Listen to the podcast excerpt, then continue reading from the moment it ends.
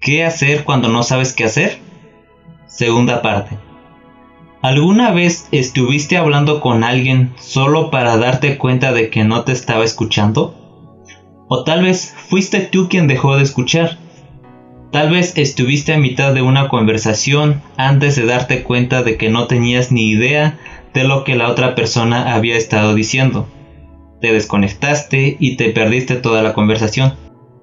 Un filósofo griego, Epícteto, dijo una vez, tenemos dos oídos y una boca para que podamos escuchar el doble de lo que hablamos.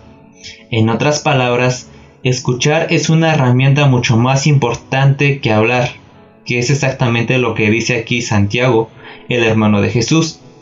Deberíamos procurar escuchar y reducir la velocidad antes de hablar.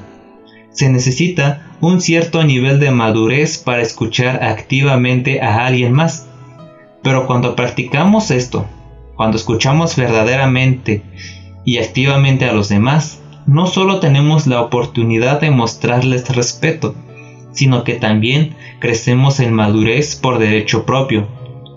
Hoy, mientras te encuentres conversando con otras personas, practica escuchar activamente. La Biblia en Santiago capítulo 1, versículo 19 nos dice, Por tanto, mis amados hermanos, todo hombre sea pronto para oír, tardo para hablar, tardo para irarse